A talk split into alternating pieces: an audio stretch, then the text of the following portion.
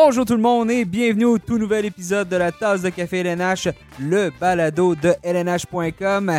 Eh bien, en ce 29 septembre 2020, la Ligue nationale de hockey a de nouveaux champions. Le Lightning de Tampa Bay a remporté hier soir le sixième match de la finale pour euh, soulever la Coupe Stanley pour la deuxième fois de son histoire. Le Lightning de Tampa Bay l'avait fait aussi en 2004. Donc cette fois-là, après Dave Andrechuk, c'est Steven Stamkos qui a levé le précieux trophée. Donc, euh, aujourd'hui, ben, toute l'émission va porter là, sur cette finale, ce championnat du Lightning euh, remporté contre les Stars. Euh, donc, on va en parler avec l'équipe. Mon nom est Nicolas Duchamp et je suis bien heureux de vous parler aujourd'hui alors que ben, cette, cette saison-là, abracadabrante-là, a finalement pris fin. la bonne nouvelle, ben, c'est que la bulle a tenu le coup hein, par rapport à la COVID-19. 33 000 tests, aucun positif. On peut être euh, très heureux de ça du côté de la Ligue nationale de hockey, du côté de, tous les employés qui se sont donnés corps et âme dernièrement là-dessus. Et c'est pour ça que ben, aujourd'hui, on peut parler des champions de la Coupe Stanley. Mais avant de sauter dans le vif du sujet et d'analyser cette euh, finale-là en compagnie de mes euh, collègues chez LNH.com, je vous dis, si vous nous écoutez par rapport sur votre ordinateur, sur le LNH.com, ben, sachez aussi que si vous êtes en déplacement, peu importe on est disponible sur euh, votre plateforme de diffusion préférée, peu importe. faites une recherche, la tasse de café LNH. Vous allez nous trouver. On est sur Apple, Google, Spotify, TuneIn, Deezer. Petite recherche, là, vous allez euh, nous trouver. Et euh, vous, ben, comme ça, vous allez rater aucun balado. parce qu'il y en a d'autres qui s'en viennent prochainement, même si la saison, elle est terminée. Alors, avec moi aujourd'hui à l'émission, j'accueille Sébastien Deschambault. Salut Sébastien. Salut Nicolas. Robert Laflamme, salut Robert. Salut Nick. Et Guillaume Lepage, salut Guillaume. Salut les gars. Les deux derniers avec qui je viens de parler se sont couchés tard hier soir parce que vous avez couvert cette finale-là. Euh, remporté hier le match euh, numéro 6, 2-0 par les Stars de, euh, les Stars de Dallas, le Lightning C'est Sébastien qui aurait été content si j'avais dit l'opposé parce que Sébastien, bien évidemment, avait prédit la victoire des Stars. mais soyons francs, messieurs, je m'adresse à Robert et à Guillaume. On a manqué de jus hein, du côté des Stars. Je pense que c'est le, constat qu'on peut faire. Oui, puis euh, aussi le Lightning était supérieur. Une équipe euh, nettement avec plus de profondeur à toutes les positions. Euh, bon, les Stars, c'est un beau conte de fées, mais ça a pris fin. parfois, les contes de fées, ça termine bien, mais bon, dans ce cas-ci, ça n'avait pas été le cas. Je pense que, comme je l'avais mentionné dans le podcast avant la finale, euh, le Lightning était en mission, puis je ne pouvais pas les voir perdre. D'ailleurs, j'avais prédit une victoire en 6 en passant comme ça. Et, puis, c'est ce qui est arrivé.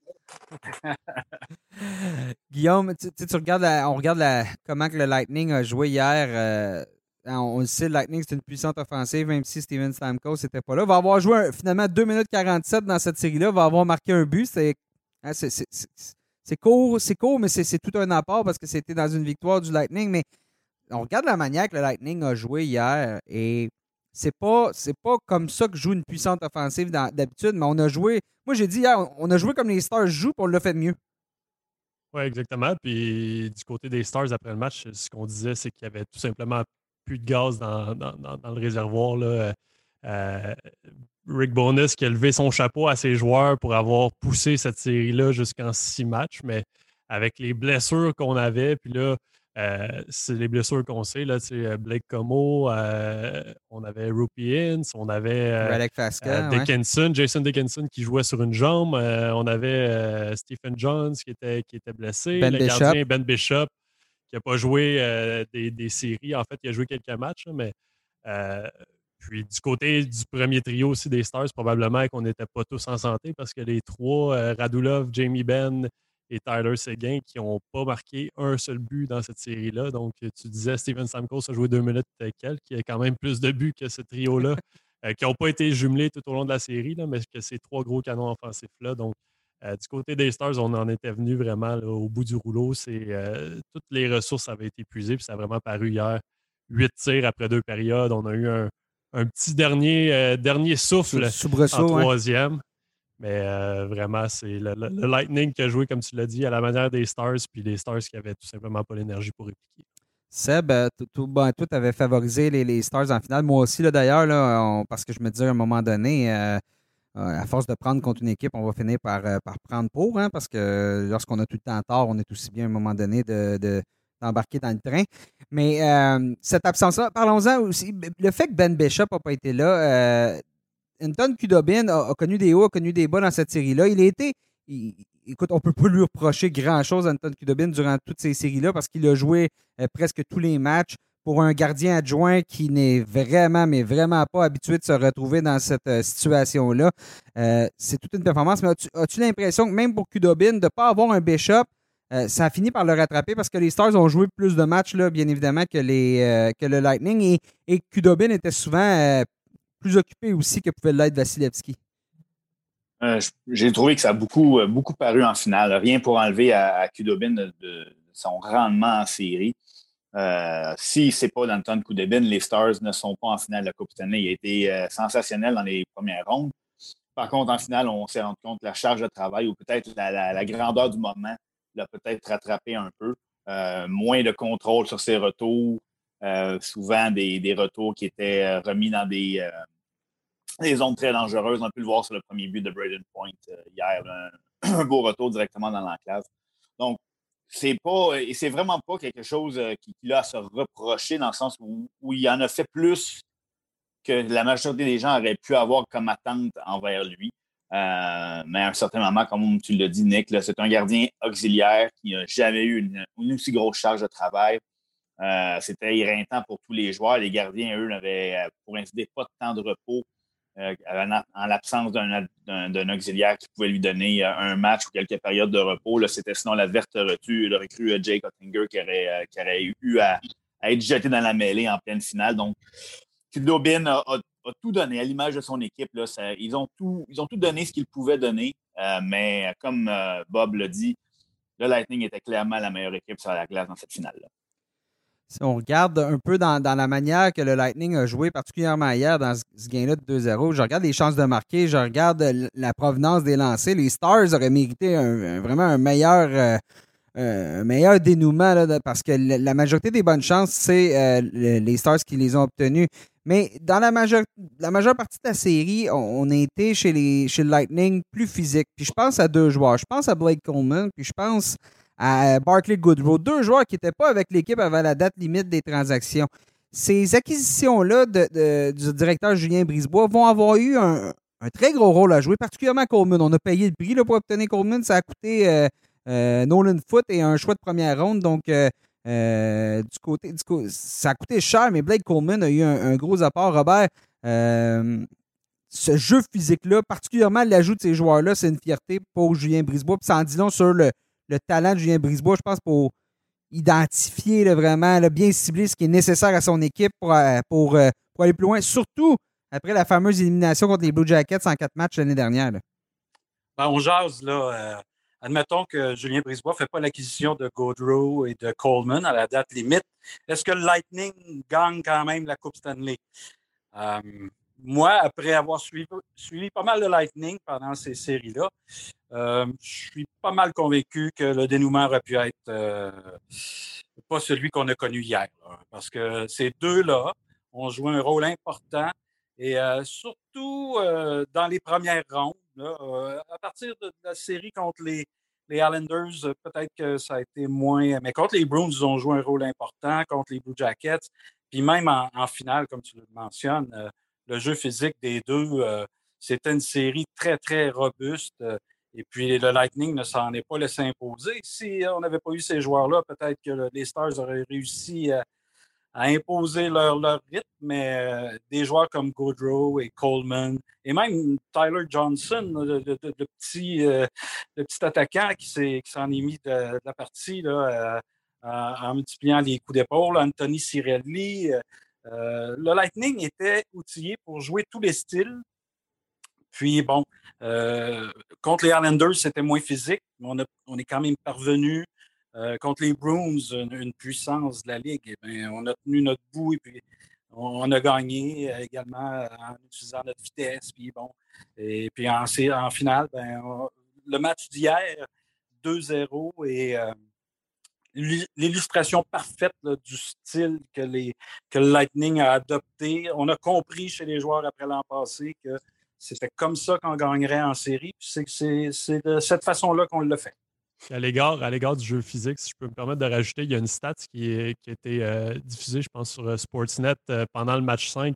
je crois que les, le Lightning avait comme 60 mises en échec de plus sur les défenseurs des Stars que l'inverse à ce point-là dans la série. Donc, vraiment, on rejetait la rondelle derrière les défenseurs, on mettait de la pression, on frappait. Donc, au, à la longue, c'est clair que ça, ça a joué un, un, rôle assez important sur la, la fatigue et aussi, bon, euh, les défenseurs, euh, ils n'aiment pas vraiment ça, entendre les coups de patin derrière eux euh, constamment. Donc, vraiment, d'après moi, ça a fait une grosse différence. Oui, puis tu regardes aussi les, les, les lancers bloqués, là, André Sequeira, qui doit avoir deux, trois jambes plutôt bleues là, présentement. Là.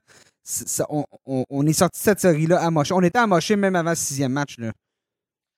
On est, comme tu as dit, Guillaume, les, défenseurs ont été malmenés et puis ça a mené aussi, là, euh, bon, ils sont amochés pour les tirs bloqués, les mises en échec et ça a mené à des, jeunes défenseurs comme Miro Iskanen, qui était grand mon choix pour le, trophée Cantimètre, à, à jouer. Il était encore excellent, mais il faisait des erreurs comme on n'a jamais vu faire d'erreurs dans les cours des trois premières rondes et la ronde de qualification.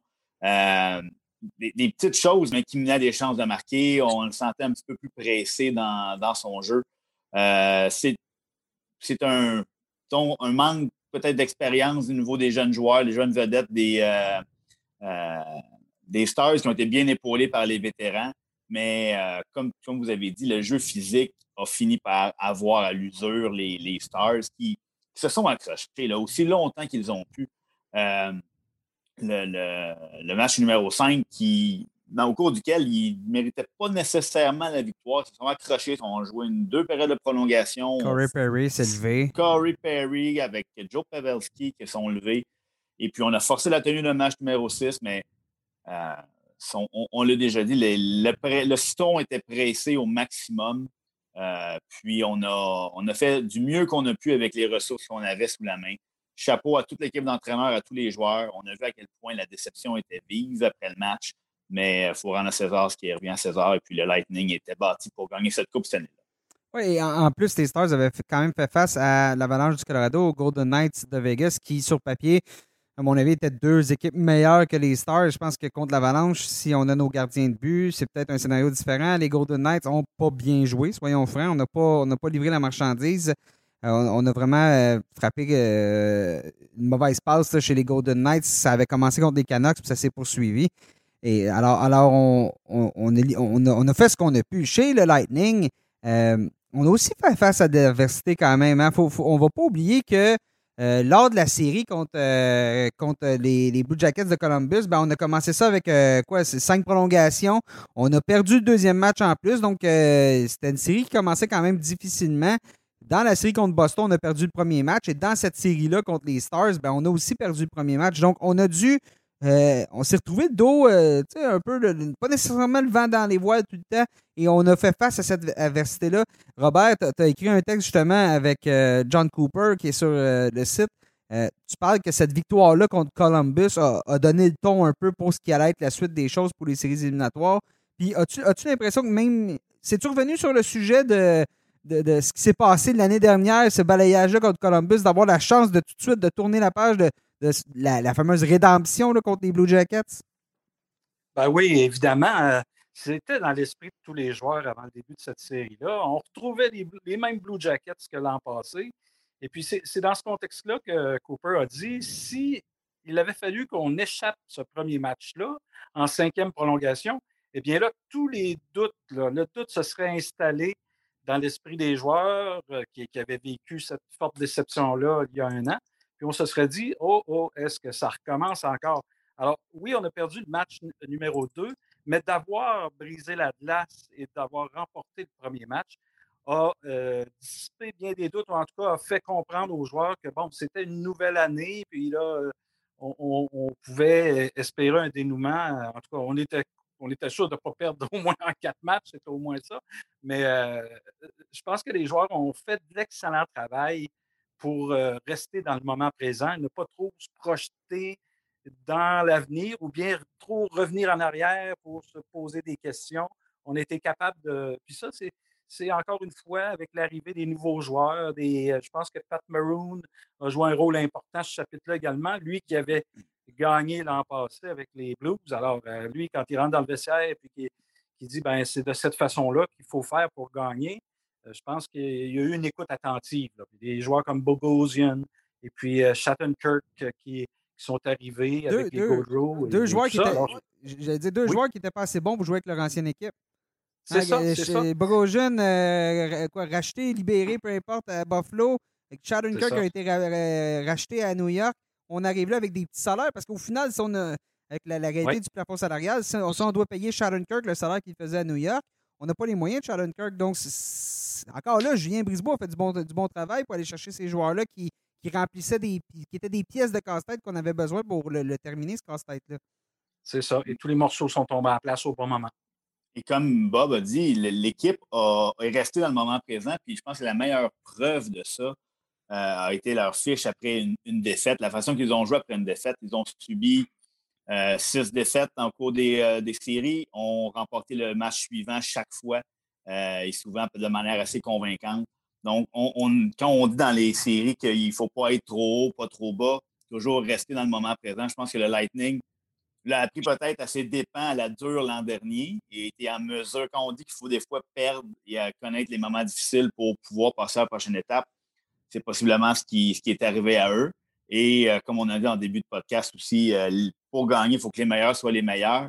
Et euh, les meilleurs des Stars n'ont pas livré la marchandise et le gardien des Lightning était meilleur que celui des Stars. Donc, mis bout à bout, on en arrive à, la conclusion qu'on a connue. Ces séries-là, souvent, chaque fois, chaque année en séries éliminatoires, il y a un joueur qui sort de l'ombre, bon, puis qui, vient remplir un rôle, un rôle important. cette année, ne dirais pas qu'il va sortir de l'ombre, mais c'est l'année de la révélation de Braden Point. Je pense qu'il s'est élevé. On savait qu'il était bon. on l'avait vu cette année. Mais en l'absence de Steven Stamkos, en plus, je pense que Braden Point, cette année, euh, a été le joueur. Euh, il n'a pas gagné Conn Smythe, puis je comprends la décision. Victor Edmund était un excellent candidat, mais Braden Point vient de prouver qu'il va être là, il va être un joueur redoutable pour les prochaines années. Ouais, moi, c'était mon, mon choix avant le début de la finale pour le, le Conn Smythe. Euh, sans rien enlever à Victor Edmund, ça a été le, pilier de cette équipe-là en défensive. Le, nombre de minutes, euh, qu'il a, joué chaque match, euh, des matchs aussi importants que ça, c'est remarquable. Mais Braden Point, dans la série contre les Islanders, c'est cette série-là qu'il a manqué deux matchs, puis les deux matchs qu'il n'a pas joué, le Lightning a perdu. on dirait qu'il trouvait toujours le moyen de, marquer le but important, le but qui, ramenait l'équipe dans le match. On l'a vu quand le, Lightning a pris. je suis mélangé dans mes, dans mes matchs, dans mes jours aussi. Mais quand le Lightning a pris deux buts de retard, c'est lui qui est allé, euh, qui est allé marquer le, but qui a fait 2-1. Je me souviens plus si c'était dans le match 5 ou dans le match 4. J'imagine que vous êtes aussi mêlé que moi. J'essaie de me souvenir. Là. Les Stars avaient pris une avance de 2-0 en première période. ouais, je pense que c'est le match en 4. Toute fin, en toute fin de première, il s'est échappé pour marquer. Ouais, ouais, ouais. C'était dans le match 4. Je crois que c'est dans le match 4. Mais même hier. hier... C'est pas, très, pas très important. Oui, oui, c'est dans le match 4. Je te confirme. C'est le match 4. Un but, un but marqué avec 33 secondes à faire euh, au premier engagement. Voilà. Puis en deuxième, en deuxième période, revient, marque le but qui, qui fait 2-2. Donc, c'est un, un, joueur qui s'est levé dans les, les, moments importants pour le Lightning. Encore hier, marque le premier but euh, qui, qui, donne le ton à ce match-là. Donc, euh, vraiment, Braden Point, des, des, des séries assez exceptionnelles dans son cas du côté du, Lightning, je poursuis euh, sur cette équipe-là, la construction de cette équipe-là. Euh, là, la question, c'est est-ce qu'on envoie une bague quand même à Steve Eiserman? Oui, il la mériterait parce qu'on s'entend que le, club a été bâti en grande partie euh, sous son règne. mais il faut, louanger le travail de Julien Brisebois, comme on a, on a dit. Il faut connaître les, les, éléments manquants. il y avait, je suis convaincu qu'il y avait de la, de la pression, du mécontentement dans la saison morte. John Cooper, est-ce que c'est encore l'homme de la situation?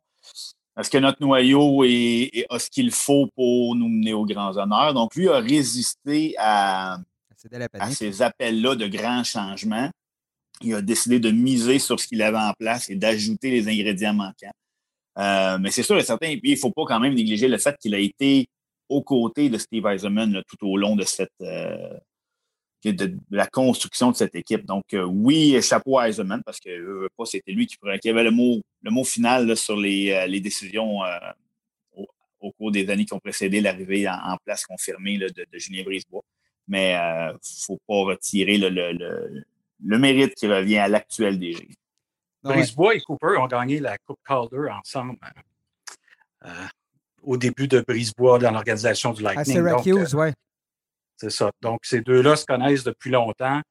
Puis, euh, je pense qu'on avait on a pris une bonne mesure là, à la suite euh, de l'échec de l'an passé, de, la température de l'eau là-bas, et puis on, a, posé les, bons gestes.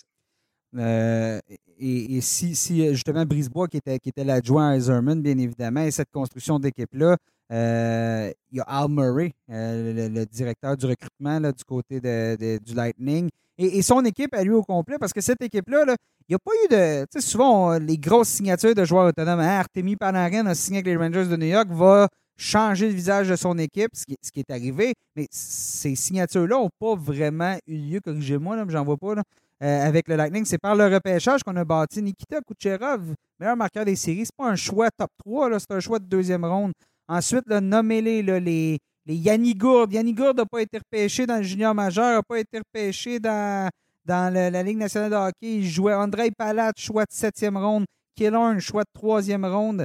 Euh, point, troisième point, ronde. Point, troisième ronde, voilà. Cirelli, troisième ronde. Paquette, quatrième Johnson, ronde. Johnson, pas repêché. Pas repêché. Là, c'est pas, pas un joueur ici et là qui, euh, qui, vient dans ton équipe et qui, qui, qui, a un rôle de soutien. C'est une grosse partie de ton noyau. Là on fait cet exercice-là depuis maintenant euh, quelques, quelques semaines sur, notre, sur notre site, tous, les, tous les quatre avec nos autres collègues, euh, de faire une, trois équipes avec les, choix des 20 dernières années. Et puis aujourd'hui, signe du destin, c'était la journée du Lightning de Tampa Bay. Donc, euh, on peut voir les, ce que ça a donné, les, repêchages. Et, on a de la profondeur à toutes les positions. Il ne faut pas malgré le fait qu'on finissait régulièrement parmi les premiers dans le cours des dernières années, on a quand même réussi à, bâtir une, très, appréciable banque d'espoir. Et en plus, on a eu de, bonnes décisions, comme tu as parlé au niveau de Gourde de Johnson. On peut acheter Alex Barré-Boulet à, l'équation pour les joueurs qui n'ont jamais été repêchés et à qui on accorde une chance. Donc, euh, c'est un beau modèle d'organisation, euh, de judicieuse transaction aussi.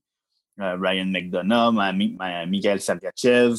Euh, on a parlé de Goodrow, on a parlé de Coleman. Donc, c'est un, tout. On a, on a trouvé la, bonne façon, la bonne composition. Puis, euh, chapeau, chapeau Lightning. Ouais, puis au, niveau du développement aussi, parce que c'est une équipe qui, a grandi ensemble. Bob parlait de la, de Coupe Calder.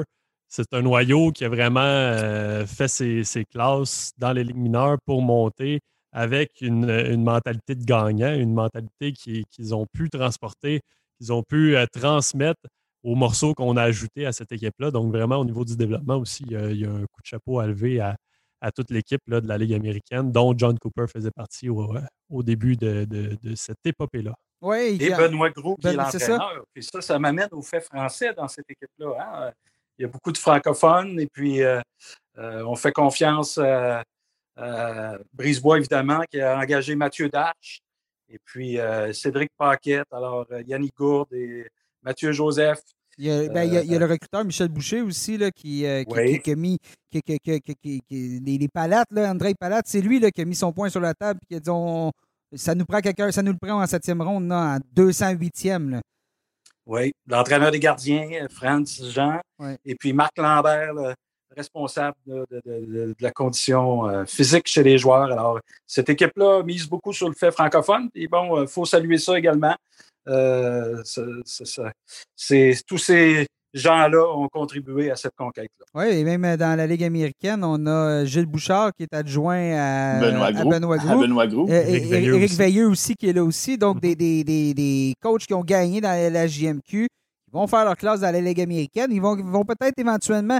On a eu une vague là, dans les années 90 de Michel Terrien, Alain Vigneault, Claude Julien, des, des, coachs qui sont passés par la, LHJMQ et qui ont eu du succès, du succès après ça dans la Ligue nationale de hockey. Cette deuxième vague-là, elle s'en vient peut-être avec justement Veilleux, Bouchard, euh, et, euh, Benoît Grou et, bon, pendant, pendant que les Vigneaux et autres sont encore dans la Ligue nationale de hockey. Là. On aime mieux cette deuxième vague-là que les autres deuxièmes vagues. On essaie de se changer les idées. Mais, bon, parlons-en de la COVID.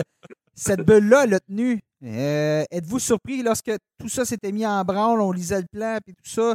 Euh, votre niveau de confiance, il était où? Puis à quel point êtes-vous étonné de voir que, les joueurs ont, fait preuve de, respect et de. ont vraiment sacrifié beaucoup de choses, beaucoup de vie sociale, la famille, tout ça, pour réussir à ce que cette bulle-là tienne pour de bon? Mhm. Ben, moi, je dirais que dans les, mois, les semaines qui ont suivi, on se parlait souvent. Euh, on n'avait pas grand-chose d'autre à faire que de se parler. Donc, euh, euh, on, se parlait de la situation. Puis moi, ce que je disais toujours, c'est je vais y croire une fois que la rondelle va, tomber parce que il y avait tellement de choses qui, se disaient à gauche et à droite. puis l'organisation de ça semblait énorme. Ça l'était aussi. Donc, c'était de, partir de quelque chose qu'on n'avait jamais vu puis de le voir euh, après deux mois dans la bulle, de, voir la, Coupe Stanley être décernée hier, je pense que c'est c'est une preuve que quand beaucoup de, beaucoup de personnes euh, sont, sont vraiment euh, dévouées, sont vraiment engagées à, faire en sorte que quelque chose fonctionne, ben, ça donne le résultat qu'on a connu. Et, oui, moi, comme, comme Guillaume, moi, j'étais j'étais pas très optimiste non plus. Là. Mais bon, chapeau, vraiment, là, au-delà de 33 000 tests et puis aucun positif, je pense qu'il n'y a rien d'autre à ajouter. Le fait qu'on a réussi à décerner une Coupe Stanley dans cette période-ci, euh, dans un, avec du, hockey de, série qui, reflétait l'intensité de ce qu'on peut, qu'on peut s'attendre. Euh, ça n'a pas dû être facile pour les joueurs. Puis il faut, faut vraiment. Oui, ils sont, sont, bien payés pour jouer, en, pour pratiquer le sport qu'ils aiment, mais il y a eu beaucoup de sacrifices autant du côté des joueurs que des entraîneurs, que du personnel des équipes, que du personnel de la Ligue, euh, qui a été mis bout à bout. Et euh, c'est, comme Guillaume a dit, on, parle beaucoup de, des efforts qui sont investis dans, toute la société. On a vu que ça marche quand tout le monde euh, tout le monde est discipliné, tout le monde respecte les consignes. On a vu que ça tient, on a vu qu'on pouvait s'en sortir. donc, vraiment, un bel exemple puis on a hâte de voir par contre ce qui va, euh, comment, comment le reste des choses vont se dérouler. Euh, mais pour cette expérience-là, euh, qui a eu ses côtés positifs et sûrement beaucoup de côtés difficiles, on peut juste attribuer des, des gros bravos, des belles étoiles dans le cahier de tous les gens qui ont été concernés. Et, c'est aussi que l'intégrité de la Coupe Stanley a été, a été maintenue. C'est pas, ça n'a pas été un mini tournoi, ça n'a pas été des séries de trois. Ça a été quatre séries, quatre de sept à gagner. On a joué des matchs ensuite. Il a fallu pour certaines équipes se qualifier pour les séries éliminatoires. L'intégrité de cette Coupe Stanley-là, il n'y aura pas d'astérix euh, à, la suite de cette Coupe Stanley-là. Elle a été gagnée comme elle se devait gagner. Au final, le Lightning de Tampa Bay a joué 25 matchs dans les bulles et en avait joué, je pense, 69 en, en, saison. Là, il y a un écart par rapport à une saison réelle d'une dizaine de matchs. Euh, on a eu des années de, de lockout où euh, on a joué des, saisons de 48 matchs. Je pense qu'il n'y a personne qui dit que la Coupe cette année des Devils du New Jersey en 95 n'est pas valable, n'est pas valide parce que euh, on avait joué une demi-saison. Donc, cette intégrité-là a été, a été maintenue. Et en plus, si on regarde avant de rentrer dans ces bulles-là et tout ça, il y a eu un travail incroyable fait de la part de la Ligue et de l'Association des joueurs pour s'entendre. Tout le monde, écoute, on le sait, cette, cette situation-là, la COVID, elle va nous mettre des, bâtons dans les roues pendant longtemps parce que là, avec ce qui s'en vient l'an prochain, euh, il n'y a rien d'assuré pour l'instant. Le, commissaire l'a dit, on y va au jour le jour, on évalue la situation et on va faire un plan selon ce que la situation va être au mois de novembre, puis au mois de décembre, puis au mois de janvier. On va, on va regarder la situation à ce moment-là, mais de s'entendre sur une nouvelle convention collective qui permettait aux joueurs de, tout le moins de ne pas perdre de salaire, de ne pas avoir de rétroaction, de devoir euh, et, d'avoir une, certaine stabilité pour les prochaines années pour que les équipes aussi puissent, planifier. Il y a eu un travail là qui a permis, je pense, qui a garanti une certaine, une certaine paix dans la bulle, puis une certaine que tout le monde était, avait la tête à la bonne place en entrant dans la bulle, ce qui a donné ces, séries éliminatoires-là. Messieurs, je veux parler un peu de ce qui s'en vient pour ces deux équipes-là, le Lightning et euh, les Stars, parce que la question, c'est toujours est-ce qu'on peut répéter l'exploit de gagner une deuxième, euh, en gagnant une deuxième euh, Coupe Stanley de suite l'an prochain? Euh, si on regarde le Lightning au niveau de, au niveau l'équipe, présentement, ça, s'annonce un peu difficile au niveau des, du cap salarial puis tout ça. On a quelques joueurs, entre autres, ben, Anthony Cirelli, qui est un des plus gros morceaux, qui va être joueur autonome sans compensation. Pat Maroon, plutôt Cirelli avec compensation. Pat Maroon avec compensation. Michael Sergachev, qui est l'autre morceau avec joueur autonome avec compensation. Sharon Kirk et Bogosian sans compensation. Donc, selon vous, le reste de l'équipe est là, mais au niveau du plafond salarial, est-ce qu'on peut répéter chez le Lightning? On peut répéter, par contre, vois, toute une gymnastique. On a parlé des, on a parlé du, euh, travail de Julien Brisebois pour assembler cette équipe. Il va y avoir tout un travail pour euh, la maintenir ensemble. Euh, on t'a parlé rapidement des joueurs qu'on va devoir remettre sous contrat. Présentement, des défenseurs sous contrat, on en a sous contrat, on en a trois pour l'an prochain, avec des gros comme morceaux comme Sergachev qui, qui seront qui, ont besoin d'un nouveau contrat. beaucoup de joueurs avec des, des, clauses de non-mouvement ou des clauses de non-échange. Euh, c'est toujours le défi quand on remporte la Coupe Stanley.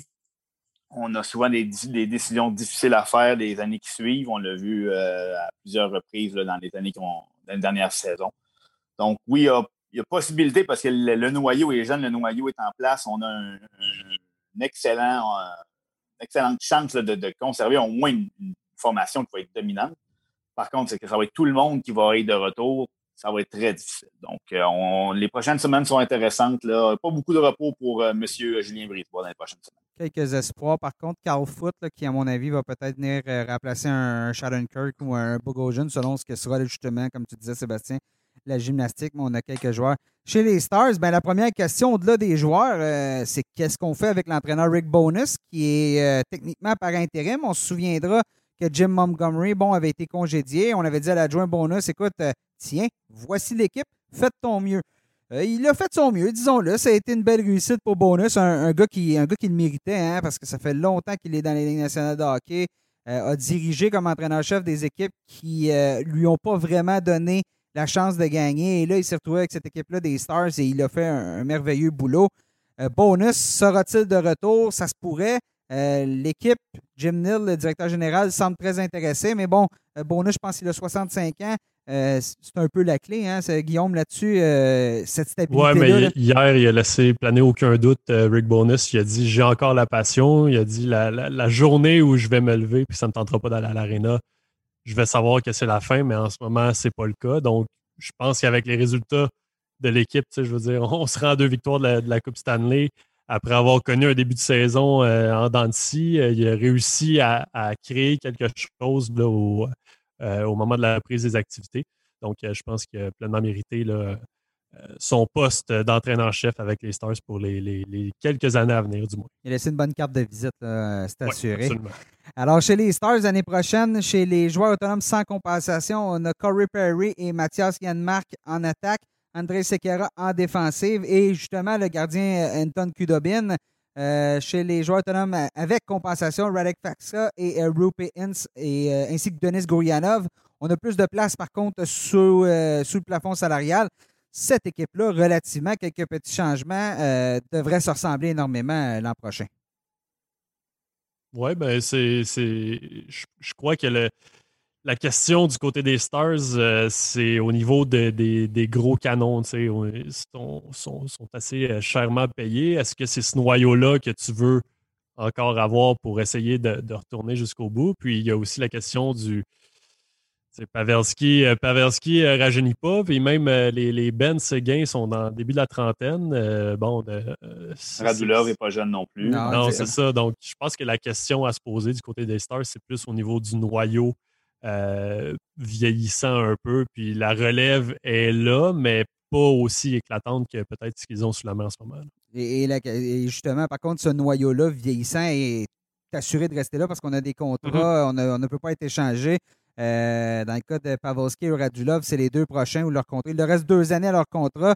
Euh, Séguin et Ben, ça, c'est beaucoup plus long ce qu'il leur reste. Donc, ce sera de voir Ben Bishop, qui est un gardien fragile. ça commence à faire beaucoup de, de fois où il se blesse. Euh, peut-être qu'on va devoir sortir le chéquier pour garder Kudobin parce que cette unité-là, 1 et 2, les deux gardiens ensemble font de l'excellent travail, permet à Bishop de rester en santé. Kudobin, ben là, euh, vient d'ajouter euh, plusieurs, lignes à son CV là, pour, pour gonfler de salaire, disons-le, avec une telle performance. Donc, ce sera à voir. Mais disons-le, je pense que les deux équipes ont un noyau intéressant, mais c'est de, de maintenir ça en place et après, après ce long parcours-là et cette, le fait que le plafond salarial ne va pas monter aussi, ça va jouer. Donc, ça risque d'être très, très, très occupé dans les prochains jours, prochaines semaines. Ben, Parlons-en d'ailleurs, avant de, avant de mettre un terme à cette, euh, cette émission, euh, de ce qui s'en vient. Euh, Guillaume, dans les prochains jours, le repêchage s'en vient 6 et 7 octobre sera le repêchage de la Ligue nationale de hockey.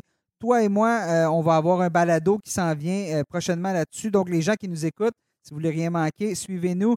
Guillaume, tu nous prépares quoi en vue du repêchage?